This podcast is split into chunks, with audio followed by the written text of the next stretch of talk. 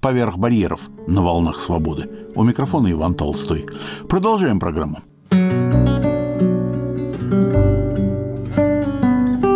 В Мадриде готовится к переизданию книга одного из бывших руководителей Компартии Испании Энрике Кастро Дельгадо. Она впервые вышла в свет в 1964 году и называется «Я потерял веру в Москве». Речь идет об утрате после знакомства со сталинской Россией веры в коммунизм рассказывает наш мадридский автор Виктор Черецкий.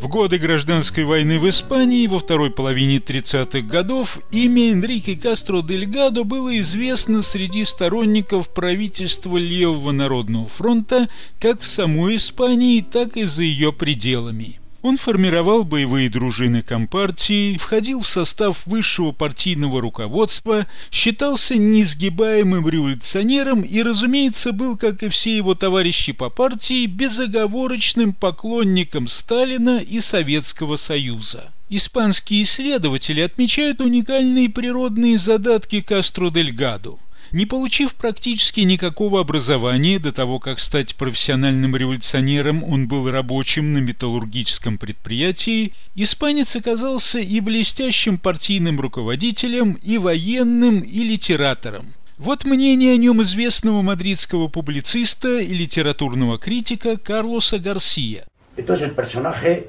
Речь идет о выдающейся личности. Вся его жизнь от рождения до смерти и творчество достойны серьезного изучения. Переиздание книги Энрике Кастро дель Гадо – важный вклад в нашу историческую память.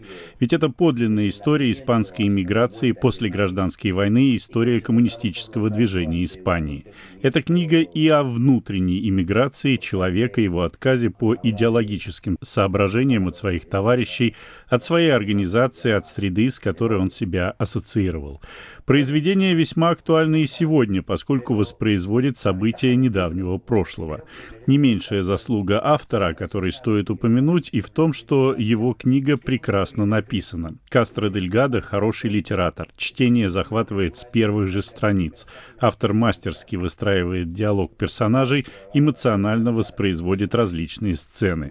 Это удивительно, учитывая, что он не был профессиональным писателем, хотя и работал некоторое время в редакции газеты «Компания» Компартии Мундо Обреро, писал статьи. Необъяснимо, как его первая же книга оказалась столь хорошо написанной. Таким образом, она представляет собой не только историческую, но и чисто литературную ценность. И это отличие работы Кастро Дельгада от большинства произведений мемориальной литературы. Pues no tiene ninguno. No es el caso de este libro. Исследователь Карлос Гарсия пытается разобраться в эволюции личности Кастро Дельгадо.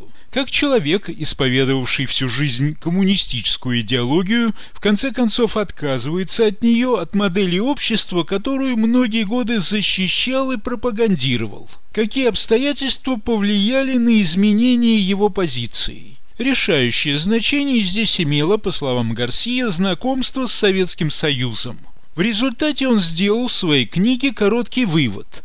В СССР нет никакого социализма, это лишь огромный концентрационный лагерь с трамваями, метро, отделанным мрамором и троллейбусами. Но перед тем, как прийти к подобному умозаключению, ему пришлось проделать довольно долгий и трудный путь, рассказывает Карлос Гарсия. Энрике Кастро Дельгадо родился в мадридском районе Аргуэлис в бедной семье. С молодых лет он принимал участие в революционном движении, вступил в ряды Компартии в 1925 году и получил известность, занимаясь профсоюзной деятельностью, организацией забастовок, формированием забастовочных комитетов, борьбой с теми, кого считал предателями рабочего класса.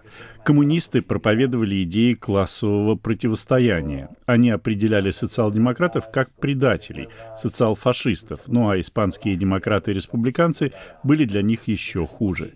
Компартия делала ставку на противостояние государству и подготовку революции под лозунгом «Вся власть советом». Планировала создать советы в Мадриде. Все это следует знать для понимания изначальной позиции Кастро Дельгада как представителя радикально настроенных мадридских рабочих, среди которых тон задавали две организации – профсоюз анархистов ЦНТ и Компартия. Они призывали к решительным действиям, требовали покончить с традицией мирной борьбы за права трудящихся, установленной социал-демократией, ориентировались на силовые методы, заявляя о необходимости готовиться к кровавому противостоянию. Como principio rector que van a un enfrentamiento violento, ¿no? Надо сказать, что Кастро Дельгадо вплоть до сороковых годов полностью разделял позицию своей партии, не подвергая сомнению ни один из проповедуемых ею принципов. Он был фанатично предан партии, был готов выполнить любое ее поручение во имя идеалов коммунизма, который представлялся ему будущим всего человечества. Это не была для него вера в утопию.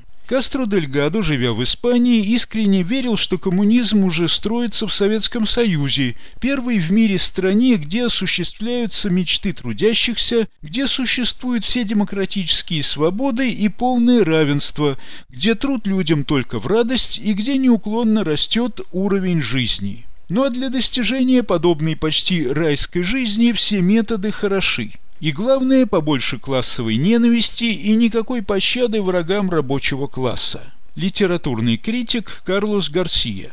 En la evolución de, de Castro Познакомившись с биографией Кастро Дельгадо, мы узнаем, что в свое время он был непреклонным коммунистом, преисполненным протестных настроений и классовой ненависти.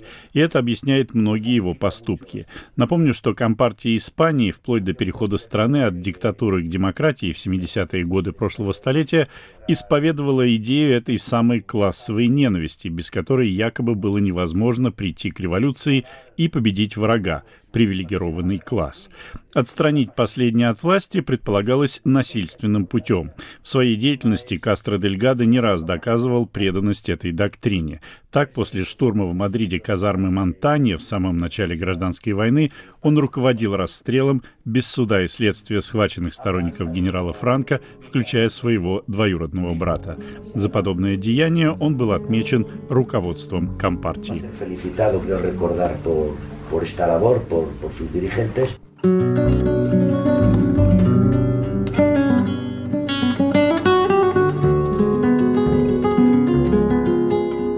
На волнах Радио Свобода в выпуске «Поверх барьеров» передача «Как испанец потерял в Москве веру».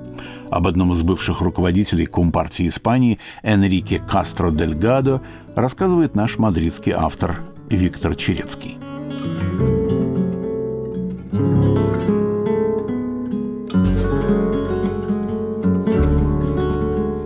Как нетрудно догадаться, идеи и методы их реализации, которые культивировались испанской компартией, были полностью заимствованы у советских товарищей. Здесь и лозунг «Вся власть советом», и классовая ненависть, и оправдание насилия для достижения заветных целей.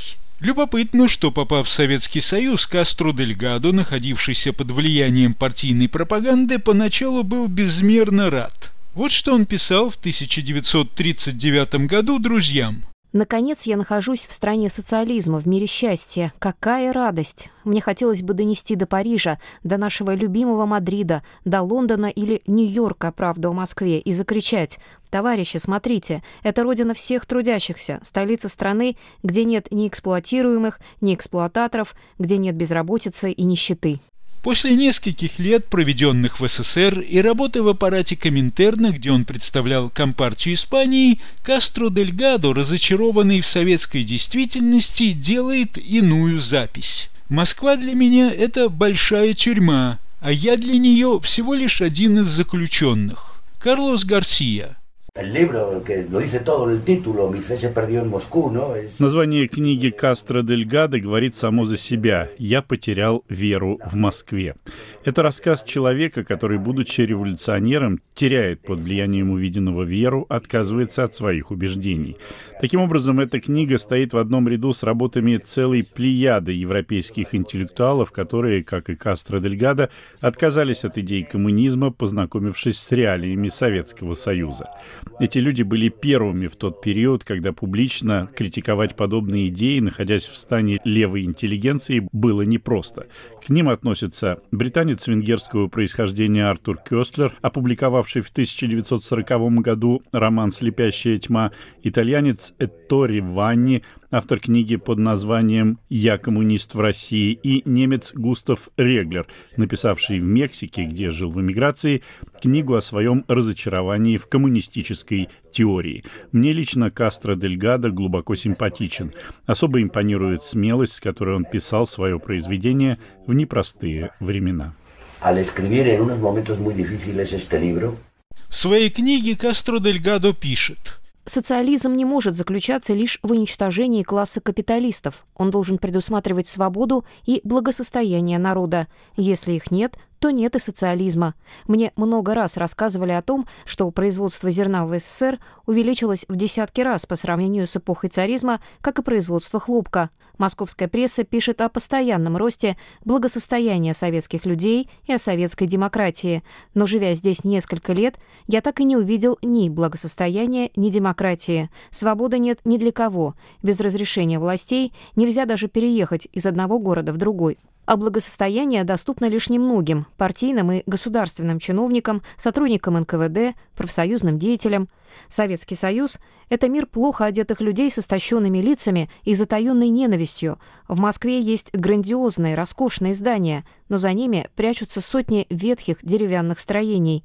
Я видел, как живут и трудятся рабочие в СССР, что они едят и как одеваются – если бы подобное было в странах Запада, то эти страны сотрясали бы бесконечные социальные конфликты. А я, так как и миллионы других людей, мечтал о социализме советского образца для Испании – Упаси нас Бог от такого счастья, от общества, презирающего человеческую личность, где полностью отсутствует свобода и права человека. Человек здесь ничто. Это страна жесточайшей эксплуатации рабов правящей кастой, возникшей в результате революции и живущей за счет нищеты народа. СССР никак не может служить примером для революционного движения в других странах. Здесь принята Конституция, которая на словах предоставляет множество прав членам социалистического общества. Ее создатель Сталин, но в СССР существует реальность, которая отказывает людям во всех этих правах. Создатель этой реальности тоже Сталин. Отмечает Кастро Дельгадо. Кроме критики сталинизма, в книге, как мы уже сказали, большое место уделяется жизни испанской эмиграции в Советском Союзе, в том числе руководство Компартии, к которому автор поначалу принадлежал. Публицист Карлос Гарсия. No creo que haya otro exilio не думаю, что в других странах нашим иммигрантам довелось пережить столько бед, как в СССР. В Москву после гражданской войны попало примерно 900 испанских коммунистов. Многие приехали с семьями. Кастро Дель Гадо воссоздает весьма любопытную картину, на фоне которой описывает свою жизнь в СССР и свои переживания. Здесь и лидеры Коминтерна, Димитров, Мануильский, Тольятти. Здесь и отправившиеся в изгнание деятели испанской компартии – Хесус Эрнандес, Эусебио Симорра, Хосе Диас, пассионария Долорес и Баруи, Педро Чека и так далее. Кастро Дельгадо без прикрас описывает, как испанцы бежали из своей страны и как жили в сталинской России, отношения, порой ужасные, которые складывались между соотечественниками, между руководителями Компартии. Кто находился в СССР в привилегированном положении, а кто оказался изгоем. Он описывает с подробностями все прелести своей жизни в московской гостинице «Люкс», общежитии Коминтерна, и, разумеется, причины, которые побудили его разувериться в правильности выбранного пути и, соответственно, утратить позиции в руководстве Компартии, когда ею начинает руководить Долорес и Барруй. В рядах партии он становится отверженным, поскольку принимает сторону лидера оппозиции Хесуса Эрнандеса, подвергается остракизму, угрозам и, в конце концов, оказывается в полной изоляции. Для разрыва с партией была еще одна причина. Дело в том, что Кастро Дельгадо был человеком, наделенным многими способностями. Тем не менее, ему никогда не давали возможности полностью себя реализовать. Так что были все основания утверждать, что его недооценивали, мешали ставили палки в колеса, унижали. Еще в годы гражданской войны его незаслуженно отстранили от командования созданным им же пятым полком, чтобы назначить по указке Коминтерна мало подходящего для этой должности итальянского сталиниста Витторио Видали. И это при том, что участие Кастро Дельгадо в войне доказывало, что он обладал способностями военачальника, высказывал смелые идеи, во многом превосходя своих однопартийцев. Cuando se le lee es, tenía siempre una idea más brillante que los demás, Подобное можно объяснить тем, что руководство Компартии Испании в те времена слепо подорожало Кремлю, подавляло любое инакомыслие в рядах своей партии и изгоняло одаренных людей, если видело в них опасных конкурентов. В отличие от Кастро Дельгадо и других оппозиционеров, говоривших о необходимости перестроить работу партии после поражения в гражданской войне, чтобы продолжать борьбу, лидеры предпочитали, отсиживаясь в Москве, ничего не предпринимать. Назначенная при поддержке Кремля на пост генсека в 1942 году Долорес Ибарури, по мнению оппозиционеров, не соответствовала подобной должности. В частности, по оценке Кастро Дельгадо, она была слишком поглощена личной жизнью и проявляла равнодушие даже к положению в СССР испанских эмигрантов. А ведь многие из них попали в крайне сложную ситуацию и взбунтовались. Кастро Дельгадо отправили узнать, в чем дело, и усмирить недовольных. Побывав в Горьком, Харькове и Краматорске, где жили испанцы, он убедился, что существование этих людей было невыносимым. Все они трудились на предприятиях в качестве учеников, так распорядилась советская бюрократия. К примеру, опытный специалист по двигателям внутреннего сгорания был учеником электромонтера, а электрик с 20-летним стажем учился на токаря. Ученического заработка едва хватало на хлеб, теплой одежды на зиму не было. Жили в общежитии по 10 человек в одной комнате. За один год из 14 детей, родившихся у испанских семей, как вспоминает в своей книге Кастро Дельгадо, выжили только двое – что касается детей и подростков без родителей, вывезенных из Испании еще в годы гражданской войны и живших в интернатах, то среди них было много больных, в том числе приобретенным в Советском Союзе туберкулезом. Некоторые оказались в тюрьмах, поскольку воровали, чтобы не умереть от голода.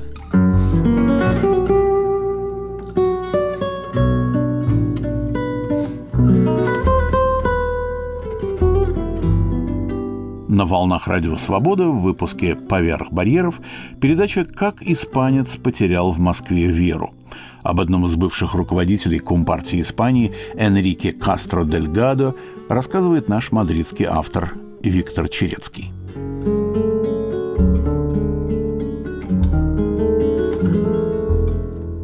Разочарование вызвало у Кастро Дельгадо и работа в Коминтерне, который служил, по мнению испанца, лишь для внедрения в мире постулатов советской пропаганды, поддержки советской внешней политики и руководства иностранными компартиями. Карлос Гарсия – Международное коммунистическое движение в те времена полностью зависело от политики коммунистического интернационала. Компартии Испании, Португалии, Франции и других стран были на деле лишь отделениями Коминтерна, который являлся своего рода наднациональной структурой. К примеру, Компартии Испании даже в годы гражданской войны фактически руководили иностранцы, советский деятель Мануильский, венгер Герио, итальянец Тольятти и так далее. В определении политической линии своей партии испанцы играли лишь второстепенную роль.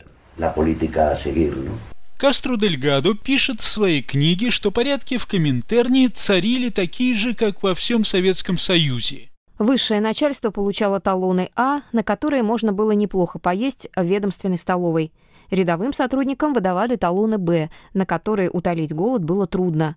Начальство жило в больших гостиничных номерах отеля «Люкс» с окнами на улицу и хорошей мебелью. Сотрудники ютились в небольших темных комнатенках.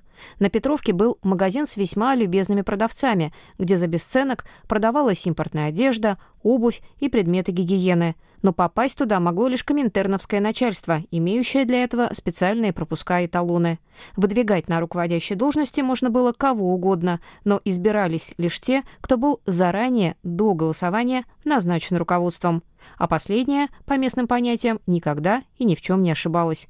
Высказываться тоже можно было, но если твои слова противоречили официальному мнению, то от тебя требовали раскаяния. В противном случае следовало наказание вплоть до физического уничтожения. Что касается публикаций, то они подвергались такой цензуре, что авторы написанного порой не узнавали своего текста – Генсек исполкома Коминтерна болгарин Георгий Димитров являлся марионеткой Дмитрия Мануильского, представителя ВКПБ. Ну а Мануильский действовал по указанию члена сталинского руководства Андрея Жданова. Коминтерн был высшим органом власти для компартий всех стран. Руководство СССР – верховной властью для Коминтерна. Партии получали от Советского Союза деньги и приказы. Это реальность, которую может отрицать лишь полный невежда, пишет Кастро Дельгадо и добавляет, что, как и все советское общество, Коминтерн контролировался НКВД. Начальник отдела кадров аппарата Коминтерна часто появлялся на работе в форме этой организации. Ее сотрудниками являлись и многие другие работники. И главное, не сотрудничая с НКВД, ты не мог быть членом руководства ни одной компартии мира. Повсеместно царил страх, отмечает Кастро Дельгадо. Мы боялись задавать вопросы и высказывать свои мысли. Нам казалось, что за нами постоянно следят и что вот-вот кто-то из коллег скажет «Товарищ, ваше мнение о первой в мире стране социализма является антисоветским. Ваши слова о советском строе контрреволюционными, и последствия не заставили бы себя ждать». Печальная участь ждала не только тех, кто позволял себе высказывать какую-либо критику в адрес Советского Союза, но и тех представителей зарубежных стран, кто конфликтовал с руководством своей партии, назначенным, естественно, Кремлем. Это и произошло с Кастро Дельгадо, публицист Карлос Гарсия. Castro teme por su vida. Hasta donde conozco creo que logra Кастро Дельгадо опасается за свою жизнь. Ему удается спастись, избавиться от мести своих товарищей, особенно пассионарии, лишь благодаря дружбе с Каридат Меркадер, матери убийцы Троцкого Рамона Меркадера. Они познакомились во времена эвакуации из Москвы, к которой подходили в 1941 году немецкие войска, затем продолжали поддерживать дружеские отношения, Каридат была любовницей Наума Эйтингона, занимавшего высокий пост в ведомстве Лаврентия Берии. В Испании в годы гражданской войны он был советником Народного фронта, работал под псевдонимом генерал Котов. Действовал в Барселоне, отвечал наряду с Лейбой Фельдбиным, Александром Орловым за установление сталинских порядков в карательных органах республиканской Испании. Пассионария с такой личностью справиться не могла, и Кастро Дельгадо при поддержке Эйтингона Тингона удается уехать в Мексику. Сомневаюсь, что без участия Коридат он смог бы когда-либо покинуть Советский Союз. Некоторые главы его книги напоминают роман «Антиутопию» Джорджа Оруэлла 1984 и такие выведенные в этом романе понятия, как двоемыслие и новояз. Я, как и все люди, живущие в СССР, пишет автор, должен был знать, что проблемы страны объяснялись лишь враждебным капиталистическим окружением, что черный хлеб полезнее белого, что грузовик ЗИС, собираемый в Москве, это не лицензионный американский Autocar 5C, а плод гения советских инженеров и вдохновленного труда рабочих, как и Т-26, не производимый по английской лицензии Vickers, а исключительно достижение советского танкостроения. Следовало также знать, что сверхэксплуатация на производстве производстве вовсе не зло, а стахановское движение, что средняя зарплата советских людей 300 рублей – это огромные деньги, хотя их едва хватало на еду. Ну а иностранцам, приезжавшим в качестве туристов, показывали специально созданные для этой цели образцовый металлургический завод и конфетную фабрику, образцовый колхоз и детский сад – у христиан есть священное писание, у нацистов – Майнкамф, у испанских фашистов – 26 принципов фаланги, а в СССР краткий курс истории ВКПБ, который все обязаны без конца изучать. Известна истина, чтобы не раскаиваться в грехах, не надо грешить. И это в СССР несложно. Следует говорить, что капиталистический мир — это ад, что Сталин никогда не ошибается, аплодировать всякий раз, когда на собраниях произносится его имя, верить в статистику побед, в советскую демократию и рост благосостояния. Кто придерживается этой нормы, может рассчитывать на продвижение по службе, а кто не придерживается — обречен обречен. Таково правило нового мира, заключает Кастро Дельгадо. Публицист Карлос Гарсия вспоминает, как воспринималась по прошествии многих лет его книга в рядах Компартии. Те из нас, кто в 70-е годы прошлого века увлекались коммунистическими идеями, читали работы пассионарии, Хосе Диаса и других лидеров Компартии Испании. Что касается книги Кастро Дель Гада, то для нас она была табу, что-то вроде плейбоя, который по тем временам нужно было смотреть в тайне от окружающих, как неприличное издание. И, разумеется, в рядах партии никто ее открыто не обсуждал. Ведь автор вытаскивал на свет Божий некоторые неприглядные подробности партийной истории. Для большинства Кастро Дельгадо был таким, каким представляли его наши руководители, ренегатом, продавшимся врагам за деньги, сумасшедшим больным. Ну а у тех, кто осмеливался прочесть его книгу, открывались глаза, поскольку в ней излагалась правда о коммунистическом движении. Ее гонители утверждали, что франкизм использовал Кастро Дельгадо в холодной войне с Советским Союзом. Здесь, конечно, была доля правды, но главное, что эта книга заполняла большую лагуну в истории коммунистического движения. En la historia del comunismo en España y en la. В 1963 году Энрике Кастро Дельгадо вернулся из мексиканской ссылки в Испанию, где издал свою книгу «Я потерял веру в Москве». К этому времени он полностью порвал с компартией и коммунистической идеологией. В 1965 году он скончался в Мадриде.